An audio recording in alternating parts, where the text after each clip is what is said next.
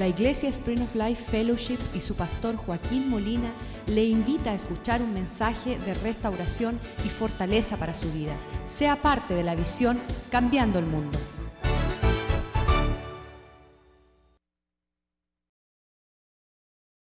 Por tu amor, tu bondad. Te damos gracias por tu palabra y tu salvación. Te damos gracias, oh Dios, por tu perdón y misericordia. Lávanos con tu sangre y permítanos escuchar tu palabra. Bendícelo para nosotros ir en pos de lo supremo. Señor, sabemos que esta salvación no es nuestra ni en nuestra capacidad, sino en tu bondad y misericordia que tú deseas, Señor, salvar, rescatar al hombre en su condición de pecador, oh Dios. Y tú has sido victorioso en lograr esa batalla en la cruz de Calvario y tu sangre derramada para el perdón de nuestros pecados, Señor. Todos nuestros pecados son perdonados por la sangre y lavados por la sangre de Cristo, por el pago supremo del sacrificio en la cruz de Calvario, Señor. Permítenos hoy escuchar tu palabra, Señor, y ir en pos de lo supremo. No estancarnos solamente en lo que hiciste tú en la cruz, sino nosotros abrazar la cruz y ver la salvación conforme tu imagen sobre la faz de la tierra. Prospera tu palabra en el corazón de tu pueblo. Líbranos de nuestras cadenas, Señor. Líbranos de nuestro egoísmo, de nuestras inseguridades y temores, para servirte con alegría en una expresión plena de la libertad en Cristo, Señor. Pedimos que tu Espíritu nos llene de gracia y de favor, de las fuerzas para vivir conforme tu propósito. Prospera esta palabra en el corazón de tu pueblo, te lo pedimos en el nombre de Jesús. Amén y amén. Dos cosas que describen lo que está sucediendo en los últimos tiempos. Habrá un gran, la Biblia lo dice, un gran corre, corre. Dice que estarán las personas corriendo para allá y para acá, bien ocupados. Pero el Dios le dice a su pueblo estar quietos y conocer, conocer a Dios. Eh, tenemos un carácter totalmente diferente que lo que es el mundo y entonces estamos caminando una vida totalmente diferente. La vida de ellos se describe como un engaño y una confusión. Hay gran engaño sobre la faz de la tierra y una gran confusión en las multitudes que están en nuestra generación. Lo opuesto para el pueblo de Dios es la verdad y la certeza. Es una fe no fingida, no está llevada tú sabes, por cada viento que sopla, sino que estamos arraigados, cimentados en el amor de Dios, abrazando la verdad de Dios y no hay confusión. ninguno de mis hijos se han levantado un día a decirme, papá, yo pienso que soy una niña. Eso no es, es el espíritu de Dios, pero sí es el espíritu del mundo. En el mundo hay gran confusión. En estos días llamaron un policía, llegó a la casa a ver un hombre de 70 años dándole golpes a su mamá, él vestido de mujer.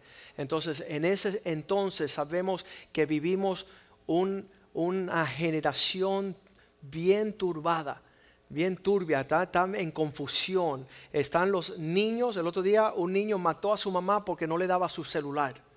Y entonces afuera se está acabando el mundo como quien dice, pero um, queremos ser más seguros en lo que estamos. Y en lo que estamos hay provisión allá en Primera de, de Corintios capítulo 10. Dice la palabra del Señor, versículo 6, que estas cosas acontecieron como ejemplos para nosotros, para que no codiciemos cosas malas como ellos codiciaron.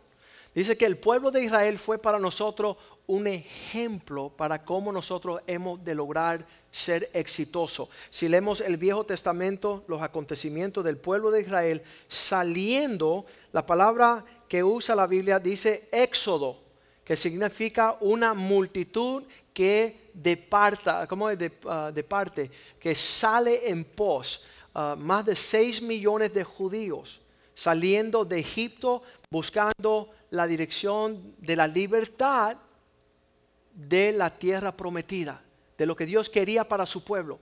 Entonces, eso nosotros a veces no entendemos la totalidad de este, de este logro, pero en, el sur de la Florida hay más o menos 6 millones de personas.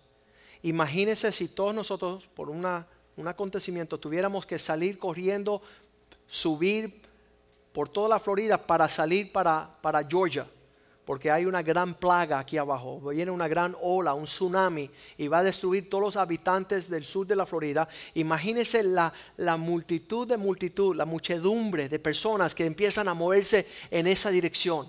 Y en ese gran éxodo estamos nosotros espiritualmente. Estamos saliendo del mundo, bien, ver quién se escapa de los juicios venideros.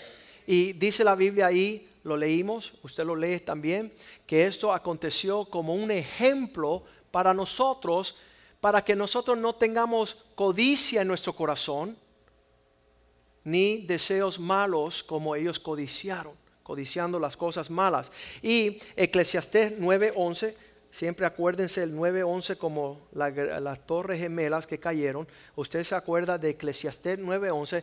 Dice que me volví y vi debajo del sol que no es del ligero la carrera. Este, mover hacia lo que Dios quiere no gana el que es más ligero. Ni tampoco um, ni la guerra a los fuertes. No vas a ver los, así, yo, yo sí voy a no, no es a la fuerza, ah, no es de los fuertes la guerra, ni aun de los sabios el pan, no es del más listo y del más presto, tampoco de los prudentes, de los sabios la riqueza, ni de los elocuentes el favor, los que tienen facilidad de palabra, no van a ser favorecidos, sino que el tiempo y ocasión acontecen a todos. No es a los ligeros, a los fuertes, a los sabios, los prudentes o los elocuentes ah, que le toca la bendición. Entonces, en todo esta, este éxodo, imagínense la muchedumbre que sale. ¿Sabes qué?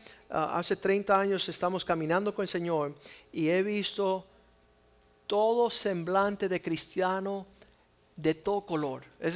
me acuerdo de, de, un acontecimiento que sucedió unos 15 años, hace unos 15 años, un pastor mayor, viejito él, el pastor Miguelito, ah, que había pastoreado más de 50 años, me dice, Joaquín, pues yo, estaba un joven, yo, yo, pastor, no entiendo, explícamelo. ¿Cómo una iglesia la van a vender como si fuera una propiedad? y un pastor va a comprarla como si fuera una inversión de negocios. Yo no entiendo eso. Y él siendo viejito ya había visto muchas cosas, se echó para atrás y se rió y dijo, Joaquín, en la viña del Señor se ven muchas cosas. Hay cosas raras que están aconteciendo. Cuando llegamos a la iglesia, yo por unos buenos 20 años no supe la diferencia entre un cristiano maduro y un cristiano inmaduro, porque estaban estaban intercambiándose. Tú veías personas que llevaban, enseñaban, eran maestros y de pronto hacían las cosas más tontas y locas. Y entonces yo le pedí al Señor una señal de lo que era un cristiano nuevo, novato, y un cristiano maduro, sobrio. Y Dios me, me, dio, me fue marcando la pauta para entender eso. Pero aún la confusión y el engaño son de tal nivel que creo que esta mañana necesitamos hablar un poquito de aquella gran multitud, comenzando con números, vamos a leer, ah, perdón, Éxodo, Éxodo 12, 37, vamos a comenzar ahí. Usted tiene que entender que cuando Dios mandó a Moisés a Egipto a librar a su pueblo, pudo llegar allí. Dice, partieron los hijos de Israel de Ramses a, Sucot como 600 mil hombres de a pie. Eso significa, si hace las matemáticas entre los hombres, las esposas, sus hijos y los extranjeros que estaban entre ellos, es cuando empieza a crecer el gran número de personas. Como 600 mil hombres de pie, sin contar los niños. Versículo 38 escuche bien, también subió con ellos una gran, diga conmigo, grande, multitud de toda clase de gentes y ovejas y muchísimos ganados. Otra traducción usa la palabra una grande multitud de gente de toda talla Ah, ahí dice gente de toda clase, otro dice de toda talla, otro dice una multitud de laya, laya, que significa un pueblo, una mezcolanza. Yeah. Ah, la laya significa un pueblo vulgar, desordenado, un pueblo que no entra en orden. Y estaban en esa multitud.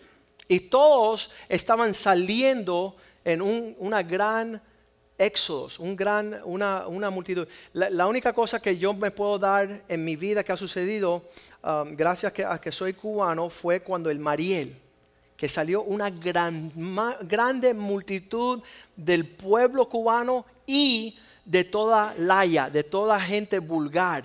Dice que vaciaron los, las prisiones, las cárceles mandaron la escoria, los homosexuales, los torcidos, los perversos, los ladrones, y ahí cayeron en Miami en el 1989. ¡Boom! Entonces, ¿y qué dije? ¿79?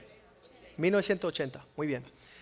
Entonces, en esa gran multitud habían personas sumamente dignas y honradas y estudiadas y un pueblo decente, pero entre las había una gran Tony Montana iba ahí en ese barco. El, hombre de la cara cortada, ¿no? El Scarface, estaba ahí el hombre. Um, no tenían semblante de orden. Tú sabes, ellos se dirigían a todo el mundo como cucarachas, you cockroach.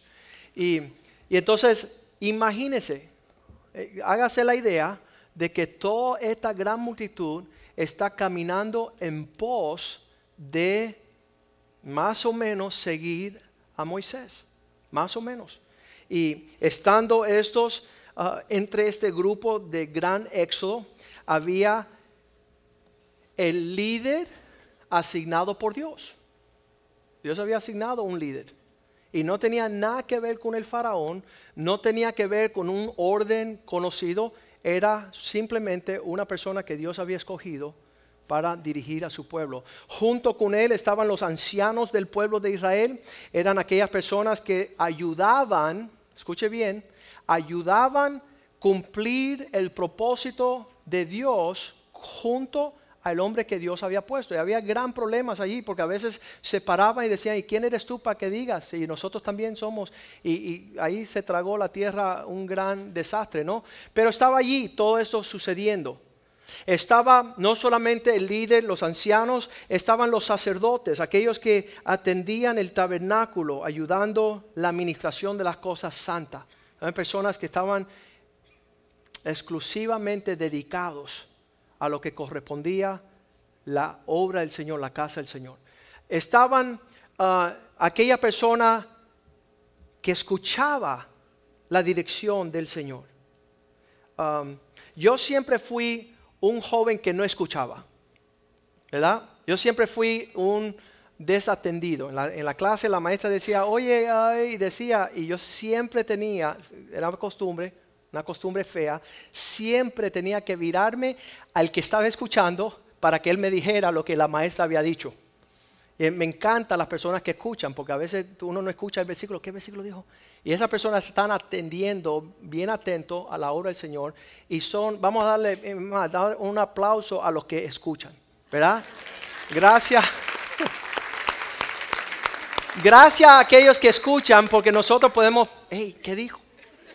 Porque si no fuera por esa persona, como no estamos atendiendo al que dijo, entonces gracias a Dios por esa persona que sabe. Pues si tú estás al lado de una persona que no escucha, estás más perdido que él. Cristo dice, como un ciego que guía a otro ciego. Ese está fatal. Los dos van a caer en el hoyo. ¿Ok? Entonces es importante, si no vas a andar con el líder, andar con los ancianos que no se revelan, andar con las personas que están atentas, que están escuchando. Pero nunca estar acompañado de las personas que son negligentes personas que son olvidadizas, personas que dicen, bueno, yo no sé, dijo algo como que mañana no tenemos que venir a la iglesia. ¿verdad? Y siempre se están librando de toda esa cuestión. Entonces, entre este grupo había los líderes, los ancianos, los sacerdotes, aquellos que escuchaban. Habían personas que tenían sus propias ideas. Ellos tenían su propio... Cristo quería, Dios había mandado que ellos entraran a la tierra prometida y tres tribus Rubén, Gad y la mitad, la mitad de la tribu de Manasés dijo, no, no, no, no hay que ser tan exagerado. Ya estamos lejos de nuestros enemigos, ya no tenemos que cruzar, como dijo Clarita hoy, hay que cruzar el qué? El Jordán. El Jordán es bien importante. La primera, la primera el primer desafío del pueblo de Dios es cruzar el mar rojo, que dices, tú mueres al mundo, ya tú no vas a ser más mundano, ya tú te bautizaste. Pero más adelante hay un Jordán. Y el Jordán es tú decir, ya en, el, en el mar rojo tú dices, me niego al mundo, me muero a las cosas del mundo, ya no me interesa el mundo. Ese es el mar rojo. El Jordán más adelante es morir a ti mismo. Y ahí es donde la gente dice, no, no, no, yo me quedo aquí. Yo me quedo de este lado del Jordán. Porque el cruzar el Jordán significa morir y negarme a mí mismo. Entonces nosotros no hemos llegado a este nivel de cristianismo para ir a mitad. Los que van a la mitad, quizás ellos no mueren, pero sus hijos sí. Quizás ellos no son entregados a la idolatría, pero sus hijos sí. Y entonces eh, estos que tenían su propia idea, era esa tribu del Señor que no querían morir, no querían seguir a la totalidad de lo que Dios quería que ellos hicieran. Para ellos le fue suficiente ya no estar en el mundo.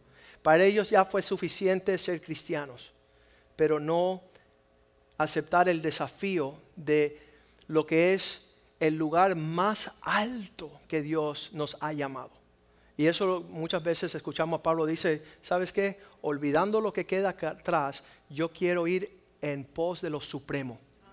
Quiero ir al máximo llamado de Dios. Eh, muchos cristianos dicen, bueno, ya no nos estamos divorciando, ya yo no te pego los amores, ¿verdad? Ya no estoy siéndote infiel. Entonces es importante que tú digas, esa no es la medida de que ya no nos vamos a divorciar, ni tampoco tú me vas a ser infiel, sino que Dios quiere que seamos ministros del Dios Altísimo. Que seamos dignos para servir a Dios en todo lugar conforme el carácter de Cristo. Y eso es el llamado que Dios nos hace.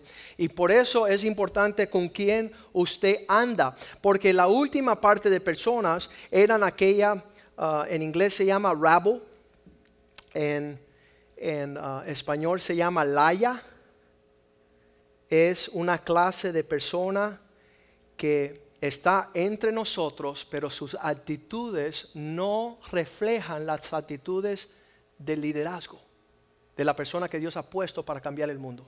Ellos siempre tienen otra opinión, siempre tienen otra idea y están alborotando al pueblo a no cumplir con el deseo de Dios. Lo vamos a ver porque muchas veces le atribuimos en Números capítulo 11, versículo 2, Números 11:2. Entonces el pueblo clamó a Moisés y Moisés oró a Jehová y el fuego se extinguió. Versículo 3. Él llamó a aquel lugar Tavera porque el fuego del Señor se encendió en ellos. Dios trajo cierta manera de, de juicio sobre ellos por actitudes indebidas en el medio de su jornada a la tierra prometida.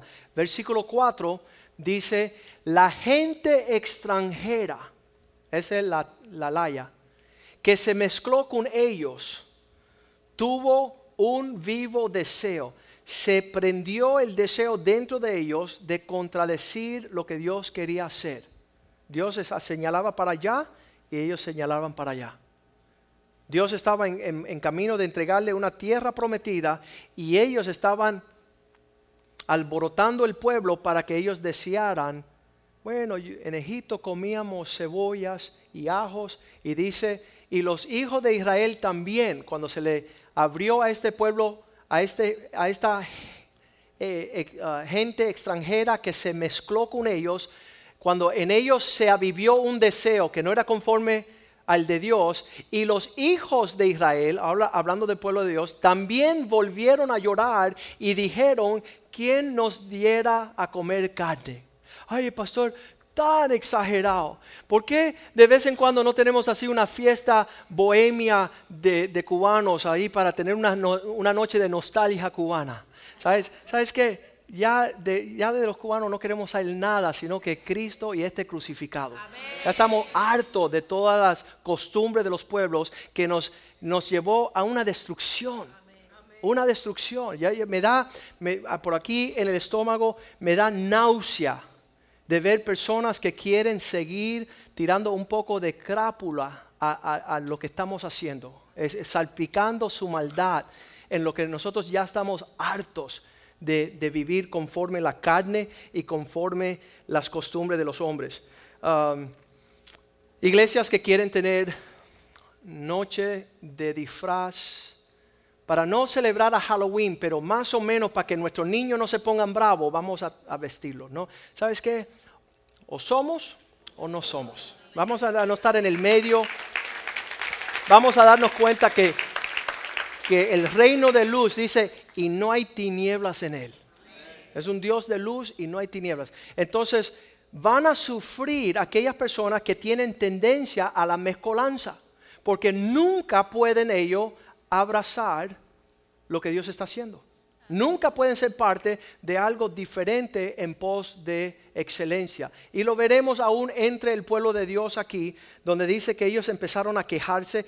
¿Sabes qué? No estaba en el menú de Dios lo que ellos grandemente avivaron para desear. Lo que, lo que abrieron al menú um, decía ahí maná, cosa que Dios estaba dando a su pueblo. Y no decía carne, no decía churrasco, no decía tal cosa. Um, y hay que comer el menú del Señor si es que queremos ver la gloria del Señor. Y conformarnos a cosas que son nuevas, pero lo vamos a ver más en más detalle, ¿no? Um, acabamos de leer números 11.4 y seguimos hacia adelante a Deuteronomio 11.31. Esta fue la advertencia ya habían cruzado el mar rojo, ahora llegó una gran voz diciéndole al pueblo, porque vosotros pasáis, uh, paséis al Jordán para ir a poseer la tierra. Es hora ahora de ya, si vamos a entrar en lo que Dios quiere, tienes que morir. Ahí no hubieron muchos amén. Pero mira, para entrar en la dirección de salir del mundo, el mar rojo, pero para entrar en lo que Dios quiere, tú tienes que morir.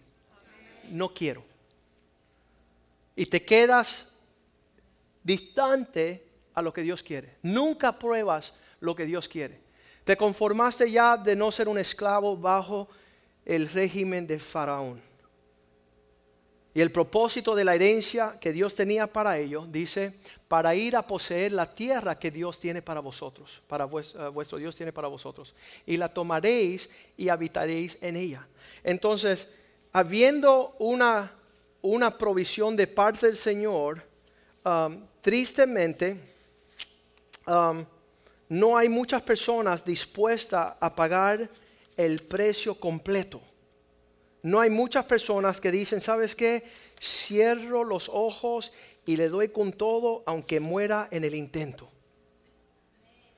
Había un predicador famoso que se llamaba Billy Sunday. Él le había predicado a Billy Graham. Y Billy Sunday era un pelotero y casi siempre los peloteros lo que hacen lo toman en serio, porque ellos tienen la disciplina. El deportista, el atleta dice, voy a pagar todo el, voy a, voy a pagar todo el precio. Y él decía, yo le voy a meter puños a Satanás hasta que se me caigan los brazos. Y cuando se me caigan los brazos, le voy a meter patadas hasta que los dos pies ya no existan. Y cuando ya no tenga ni brazos ni pies, lo voy a empezar a morder y cuando se me caen los dientes, voy, a morderle, pero ya con ah, las sencillas. Con esas personas quiero andar yo. Que no se van a dar por vencido bajo ninguna circunstancia. Que están en pos de todo o nada. Y eso es lo que Dios quiere. Dios no quiere un pueblo pusilánime, tibio, eh, dice, ah, de doble ánimo. Hoy sí, mañana no pasado quizás. No, Dios quiere un pueblo y, esto necesita ser nuestro porte, si no, les advierto que no van a lograr alcanzar el propósito de Dios. Josué capítulo 14, versículo 8 habla de un hombre que salió con el pueblo de Israel a los 40 años y ahora tenía 85. Vamos a leerlo. Y dice, mis hermanos, lo que habían subido conmigo hicieron desfallecer el corazón del pueblo. Vieron algunos que al salir a hacer la obra del Señor hizo apocar el corazón del pueblo. Oye, el pastor está loco, quiere cambiar el mundo. ¿Cómo, cómo lo va a lograr? Esto está demasiado agresivo. Oye, mira, sabes que es un desafío. Dice, pero yo cumplí siguiendo a Jehová mi Dios. ¿Sabes quién fue ese? Un señor que se llamó Caleb. Él dijo, en lo que ellos estaban apocando el corazón de los demás, yo cumplí como siguiendo lo que Dios quería lograr. Y este hombre, estas son sus palabras, versículo 9. Él dice, entonces Moisés juró diciendo, ciertamente la tierra que oyó, oyó tu pie será para ti y para tus hijos en herencia perpetua, por cuanto cumpliste siguiendo, Señor Jehová, tu Dios, de todo corazón. Así lo dice en el hebreo. Por cuanto tú te comprometiste de todo corazón, esa bendición llega hasta tus hijos.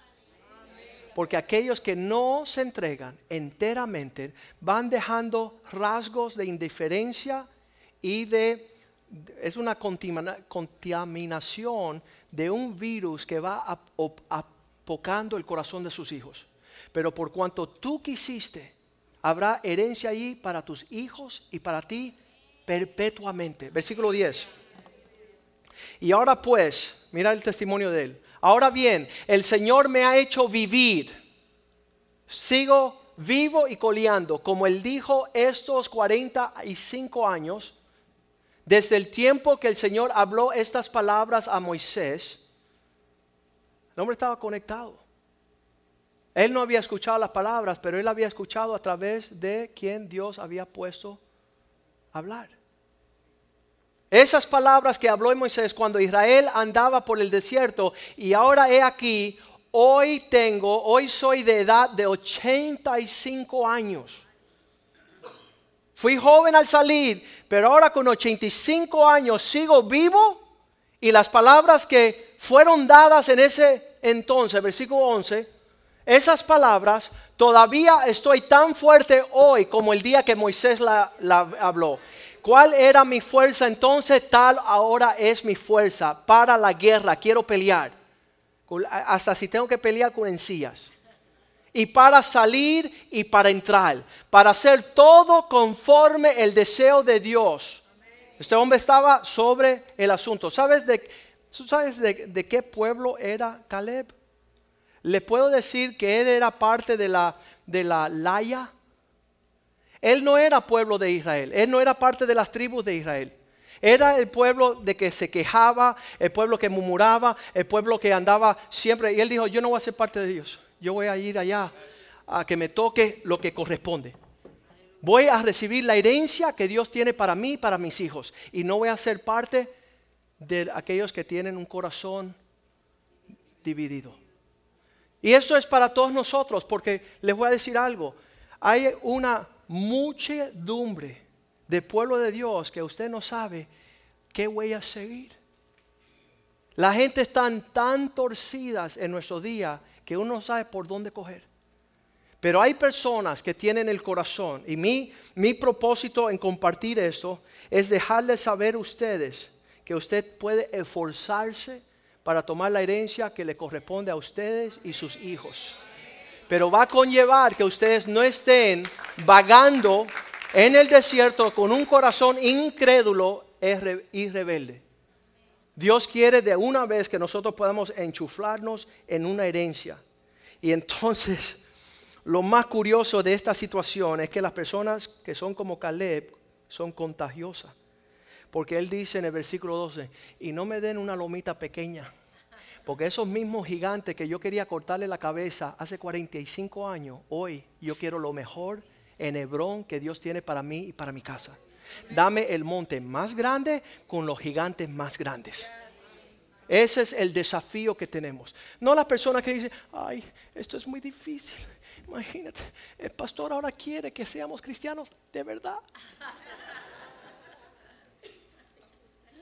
Que seamos cristianos, pero, pero no solo el domingo. Qué tragedia. Hijita, no escuche mucho al pastor. Cásate con un impío que te irá bien. Qué horrible. Qué horrible que nuestros sentimientos será el sentimiento de nuestros hijos. Nuestras actitudes serán las actitudes de nuestros hijos. Usted nunca respetó, usted nunca honró el siervo de Dios. Sus hijos nunca van a tener la bendición de tener un siervo de Dios. Qué triste. No, pero, no, yo pensaba, no, yo creía. Versículo 12. Dame pues ahora este monte del cual habló el Señor mío aquel día hace 45 años, cuando no pude obtenerlo por causa de la rebelión de un pueblo que seguía vagando en sus corazones. Tuve que esperar que muriera todos ellos, pero ahora quiero lo que Dios quería para mí. Porque tú oíste en aquel día que los anaseos, esos eran los gigantes, estaban allí. Y que hay ciudades grandes y fortificadas Quizá, Jehová estará conmigo y los echaré como Jehová había dicho. Quiero el monte más grande, quiero con los gigantes más grandes, con las ciudades más difíciles, porque Dios me las prometió. Para mí y para mis hijos. Sigo siguiendo al Señor con todo corazón. Versículo 13. Josué entonces bendijo y le dio a Calab, hijo de Jefeón, Hebrón por heredad, el monte más alto. ¿Sabes qué? Yo no quiero darle a mis hijos una herencia cristiana pobre. Una herencia cristiana de que, bueno, mi papá, eh, él, él se acercaba mucho a la iglesia. Sino una herencia que dice, mi papá cambió el mundo. Mi papá caminaba con hombres serios, con hombres sabios. Mi papá no tenía ni un segundo de estupidez ni necedad con los impíos. Esa es la altura del llamado que Dios ha puesto sobre esta casa. Versículo 14, lo bendijo, le dio a Hebrón Dice, por tanto, Hebrón vino a ser heredad de Caleb, hijo de Jefón, Ceneseo. Eso no era una tribu de, de, Israel. Hasta hoy, por cuanto había seguido y cumplido a Jehová, Dios de Israel, nuevamente en el hebreo, de todo corazón. De todo corazón, completo, genuino, 100%. No había ni un porquito no había ni, una pequeña levadura que pudiera leudar todo ah, el, pan, ¿verdad? Seguimos leyendo y dice así en el versículo, cuando tú empiezas a estudiar el corazón de este hombre, ah, números 14, 24, era algo especial sobre este calibre de cristiano que enfrentaba todo desafío de parte del Señor 100%. Y decía, por, Vamos a ir a números, por favor. Dice, pero a mi siervo Caleb, por cuanto hubo en él otro espíritu, que te hace pensar, ¿qué rayo está en, el espíritu de los demás? ¿Qué, qué hay en, en el ADN del ser humano de nunca poder ser parte de un pueblo conquistador e ir a conquistar las batallas del Señor para despojar una herencia grande de parte de Satanás pero en él había un espíritu diferente. Había otro espíritu. Y decidió ir en pos de mí. Yo le meteré en la tierra donde entró y su descendencia la tendrá en posesión. Sus hijos van a recibir la visión y la herencia de aquellos que sirven a Dios de todo corazón. No están vagando en un quizás, bueno, tal vez, bueno, es que yo no sé, que mi abuela, ¿sabes qué? Anulando todo, sino por completo dispuestos a caminar en pos de la provisión que Dios tiene para ellos. Números 32, versículo 10. En ese día levantándose la ira del Señor en un acontecimiento en ese, en ese pasaje bíblico donde están ah, viajando, dice y la ira del Señor se encendió entonces y juró diciendo, mira lo que dice el Señor desde los cielos, no verán los varones que subieron del faraón de Egipto de 20 años arriba la tierra que prometí con juramento a Abraham, Isaac y a Jacob, por cuanto no fueron perfectos o completos de todo corazón en pos de mí. Estaban siempre viendo la jugada para no tener que entregarse 100%. A ver, eh, fijando, a ver cómo vamos, tú sabes, un poquito y no entero, ¿no? Versículo 12. Dice, excepto Caleb, hijo de Jefón Ceneseo, y Josué, hijo de Nun, que fueron perfectos en pos del Señor. Se alinearon tal y como Dios quería que se alinearan, llenos del mismo espíritu, espíritu que le daba poder para vencer Eran los únicos dos que no tenían cobardía el día que fueron a espiar la tierra. Cuando regresaron los doce, diez decían, muy difícil. Cambiar el mundo, eso como que no es para nosotros. Pero dos decían, si Dios lo dijo, lo haremos. Si eso es lo que Dios dijo, eso va a suceder. Y Dios dice que no entren ninguno de los que están queriendo menos de lo que yo tengo para ellos. Que no entren. Pero los dos que tienen corazón perfectos, alineados, con un espíritu excelente, esos entrarán. Y lo dice por qué. Que fueron perfectos en pos del Señor. Caminaron de verdad cristianamente. Habían seguido todo lo que Dios quería para ellos en forma excelente. Dice la palabra de Dios que, que al llegar a, ese, a esa encrucijada de pasar el Jordán, números 32, versículo 1, al entrar a la tierra prometida, tres tribus, Rubén, Gad y Manaset, dijeron, ¿sabes? Los hijos de Rubén, los hijos de Gad tenían una muy inmensa muchedumbre de ganado, sus pertenencias, sus posesiones, y vieron la tierra de Hazer y Galad, y les pareció el país lugar de ganado. Me quedo aquí. Tengo que ocupar todas mis posesiones, todo lo que está en mi corazón como deseo, como que no cabe allá, me voy a quedar aquí de este lado del Jordán. No voy a representar la gloria del Señor. Vemos más tarde que estas tres tribus empiezan a levantar. Ellos, en vez de ir en pos de Dios, a ir a servir a Dios, a la tierra prometida que fluía con leche y miel, ellos armaron su propio altar en esa tierra del lado este donde el yo era Dios. Y levantaron una devoción y una práctica religiosa diciendo, nosotros también somos Israel, mira, mira, aquí está. Y le decían los hijos, aquí está. Y Dios estaba allí y su altar estaba del otro lado del Jordán, pero ellos no quisieron cruzar. La Biblia cuenta que la historia de esos hijos se perdieron. No fueron herencia perpetua de parte de Dios. Dice la palabra del Señor que ellos se quedaron en idolatría, los hijos de Rubén. La palabra Rubén significa aquel que se deja llevar por los ojos, aquel que está buscando una herencia pero terrenal. La palabra Gad significa aquel que está caminando en su propia fuerza para ganancia. Si meto a Cristo en mi vida, entonces no me toca las plagas del mundo, pero yo no quiero entrar en lo serio del Señor. No quiero entrar en entregarme enteramente. Quiero vivir en la tierra, como dice ahí, Haser y Galaad. Eso significa tierras de tibieza, tierra de medias tintas, tierra donde no tengo que pagar todo el precio. Les pareció el país bueno como lugar para desarrollar el ganado. Se habían desconectado del pueblo de Israel. Se habían quedado ahí. Números 32, 19. Dice, nosotros no queremos la herencia que está al otro lado del Jordán. No tomaremos heredad con ellos al otro lado del Jordán, ni adelante por cuanto tendremos ya nuestra heredad a este otro lado del Jordán al oriente.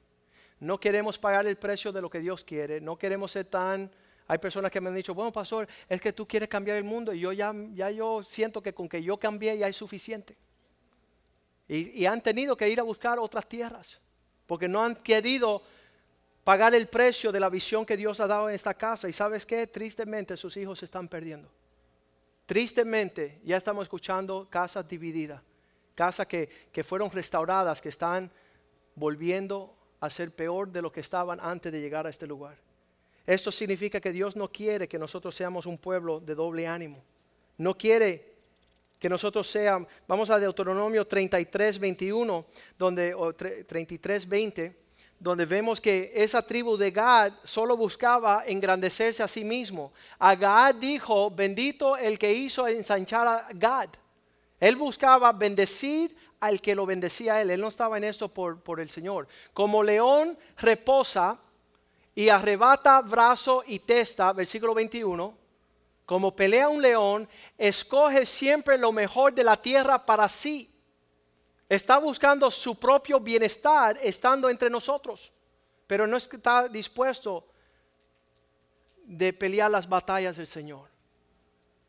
Porque allí le fue reservado la porción del legislador y vino en la delantera del pueblo. Con Israel ejecutó los mandatos y los justos decretos del Señor. Él peleaba mientras estaba buscando su propio interés.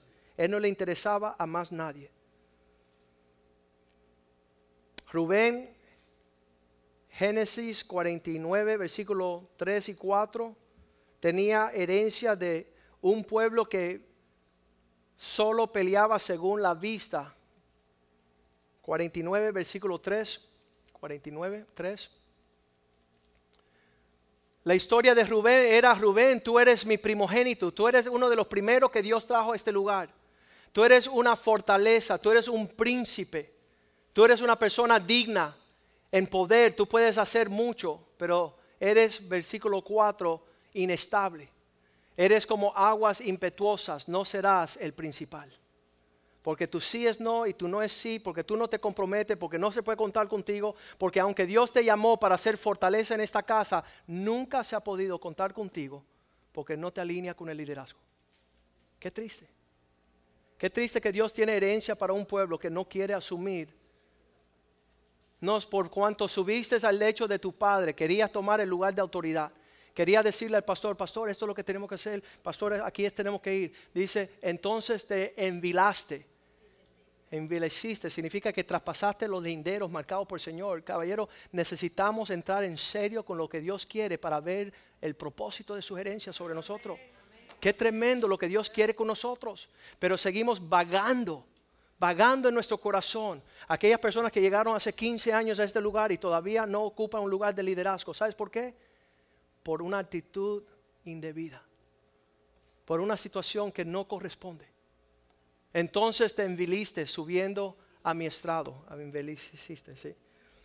Vamos a nosotros esta mañana a considerar que Dios está hablando a su pueblo. Vamos a considerar que Dios nos está amonestando. 1 Corintios 10, 11.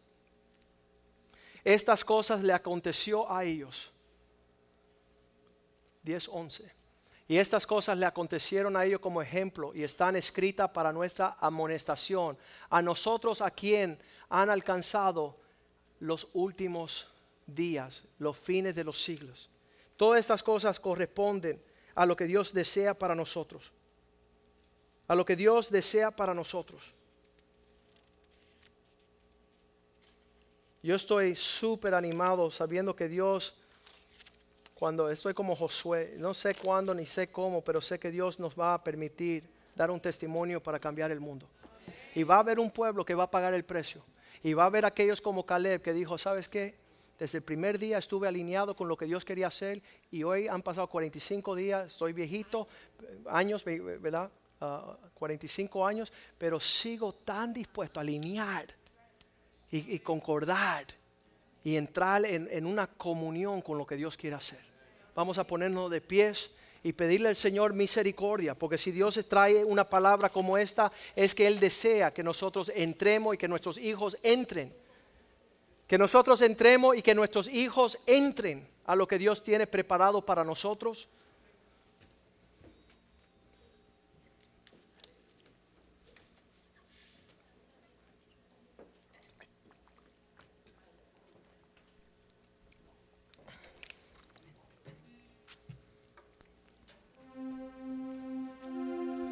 Dos cosas clave que había en la vida de Josué y Caleb. Los dos andaban a la sombra de Moisés. Andaban a la sombra, honrando, bendiciendo, fortaleciendo los líderes que Dios había puesto. Y eso permitió que ellos estuvieran ahí entrando. Y aún entrando, el testimonio era, ve que, que Caleb siempre quiso honrar a Dios, pues Dios le otorgará conforme su integridad, conforme la medida de su corazón. Y hoy día Yo creo que la razón por la cual Dios trae este mensaje es que hay una gran mezcolanza. ¿Cuántos dicen amén? Hay un rebototeo y un cristianos que, que hacen Halloween, cristianos que toman cerveza, iglesias donde el pastor está deseando cien mil cosas locas, torcidas. Pero nosotros tenemos un deseo de ver cumplir aquello por lo cual Dios nos ha traído hasta acá. Él no nos trajo hasta aquí para volver atrás. Él no nos trajo aquí para entonces empezar a estar... Ah, una de las palabras que representa una de esas tribus que se quedó a medias fue una que turbia las aguas. En vez de, de andar con claridad en lo que están, están las cosas están mezcladas, tan, tan torcidas. O amas a Dios o amas el mundo. O estás con Dios o, no estás con Dios. Cristo dijo, el que, el que recoge conmigo, ese, el, que, el que no recoge, está desparramando. Fíjate que, tremendo. No es que yo no hice nada, no, tú al no recoger, estás desparramando. Dice a los, a los fariseos, dicen, aquellos que no quisieron entrar, ni tampoco dejan que nadie más entre. Están ahí como en la puerta, como que, que nadie más entre. Bloqueándole la entrada a los que quieren entrar. ¿Y sabe lo que dice? Los últimos serán los primeros. Los últimos que llegaron van a tomar las cosas de Dios en serio. Y los que llevan 15 años queriendo decir, bueno, no tan serio, no tan exagerado, se van a quedar fuera. Y es va a ser triste. Vamos a cantar esta canción al Señor. Y dile así al Señor, Señor, dame un corazón enteramente entregado a ti si tú se lo entregas enteramente a Él, más nadie ni más nada tendrá oportunidad. Y Dios te dará los deseos de tu corazón. Hombres de valor necesitan Dios.